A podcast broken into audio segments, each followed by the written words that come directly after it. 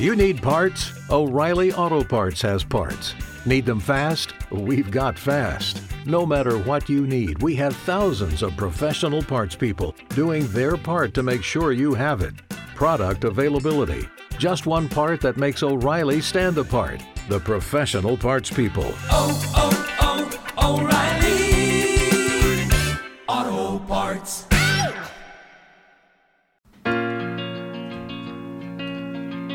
Buenas, buenas. Episodio de hoy que esperé un día porque quería tener un poco más de info, pero se ha marcado la gente de OpenAI un bombazo con las capacidades nuevas de ChatGPT que ahora puede ver, escuchar y hablar. Así que después de la intro, más info sobre eso. Y antes de pasar, porque hoy creo que me va a quedar un episodio largo, se me han hecho muchas partes haciendo sonidos y voces, etc. Eh, un bombazo de OpenAI, donde básicamente han dicho que la evaluación de la empresa puede estar entre 80 y 90 billones de dólares. Billones americanos, mil millones cada uno. Y hey, los empleados de OpenAI pueden esperar vender sus acciones a los nuevos inversores a básicamente tres veces el valor que tenían en abril, donde estaba entre 29 y 30 billones de dólares. Es hoy por hoy una, si no la, básicamente la startup privada con mayor valor de la historia. Pero no hay sorpresas aquí. La forma en la que está creciendo eh, es brutal y la forma en la que se está moviendo el negocio es brutal. Este lunes Amazon, en una cosa que llamó muchísimo la atención, decidió invertir y parece que va a ser el único dueño barra partner, entre comillas, de nuestro amigo de Anthropic, de Cloud, del que ya he hablado varias veces aquí. Pues Amazon ha dicho, para casa me los llevo yo, 4 billones para ahí y a ver qué tal, y a ver qué ponemos. Desde el otro, por, la, por otra parte, eh, estos modelos que se usan son caros de usar. Y hay muchas, pero muchas eh, iniciativas en cómo hacer que la- cómo hacer que estos modelos, generar estos modelos para que sean más baratos y accesibles. Nosotros, por ejemplo, en Microsoft estamos un poco detrás de esto. Así que, hey, pusimos 10 billones atrás, ahora OpenAI tiene un valor brutal. Bueno, las cosas van brutales. Eso sí, el 25 creo que fue, mm, OpenAI presentó este artículo de ChatGPT, ahora puedes ver, escuchar y hablar, y reventó las redes. Después de la intro, toda la info del artículo. Estás escuchando No tiene nombre, un podcast sobre tecnología que es bastante probable que sea escrito por una inteligencia artificial, por ejemplo, con ChatGPT.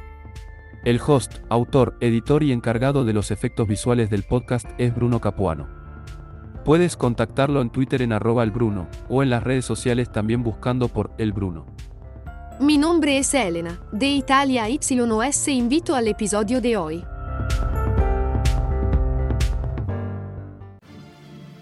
Pues sí, ha llegado el momento de hablar de los modelos multimodales, porque hace dos o tres días, el 25 de septiembre, OpenAI ha hecho público que ha empezado el rollout, ha empezado a desplegar las capacidades que tiene para reconocer voz e imagen en ChatGPT.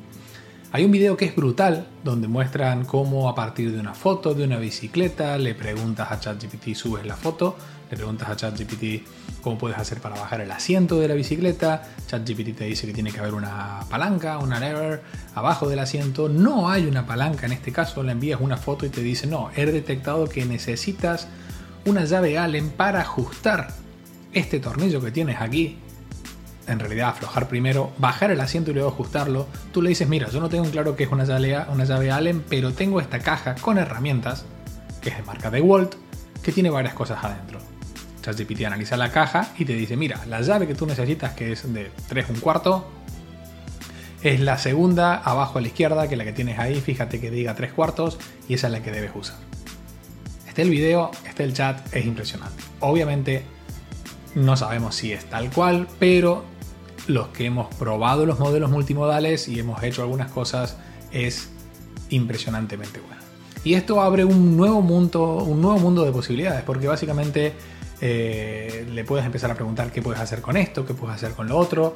Cuando presentaron GPT-4, que hablaron de multimodal, em, vimos esas fotos donde, por ejemplo, aparecía un, un conector viejo de video pegado debajo de un móvil y decía le preguntábamos a ChatGPT qué al modelo GPT-4 en realidad qué es lo gracioso de esta foto y te decía es que en realidad es un poco irónico que un conector de hace 30 años se conecte a un iPhone 15 entendía un poco la ironía de los memes. Pero bueno, parece que viene ahora en iOS y Android. Obviamente es una opción que tú puedes hacer opt-in, eh, que puedes eh, acceder, tienes que decir si quiero estar en los próximos días barra meses. Y imágenes también van a estar cerca dentro de poco. Perdón, he perdido el hilo de la, de la, narración porque me han llamado un scammer y ahora me lo estoy pasando genial cuando me llama un scammer atendiéndolos y diciendo que soy una empresa de citas online, que les puedo mandar un acompañante, el sexo, el género, lo que quieran, pero que me tienen que decir rápido.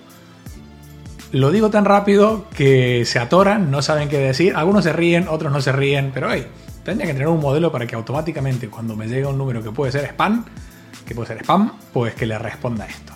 Así que vuelvo para aquí, hablando con ChatGPT. Vamos a empezar a hablar, vamos a hacer voice para empezar a hablar y para tener conversaciones y de vuelta con ChatGPT. Habrá que ver si en algún momento le ponen, le ponen una voz a ChatGPT.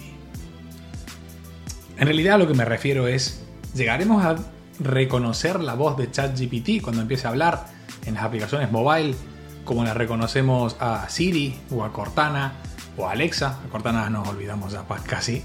Pues espero que sí, aunque tiene una voz que es bastante, bastante sosa. No, no tiene nada que haga que la recuerdes. Voy a dejar unos segundos de una conversación que está disponible en la página donde se presenta todo esto, para que si no has escuchado, esta es la voz que tiene ChatGPT.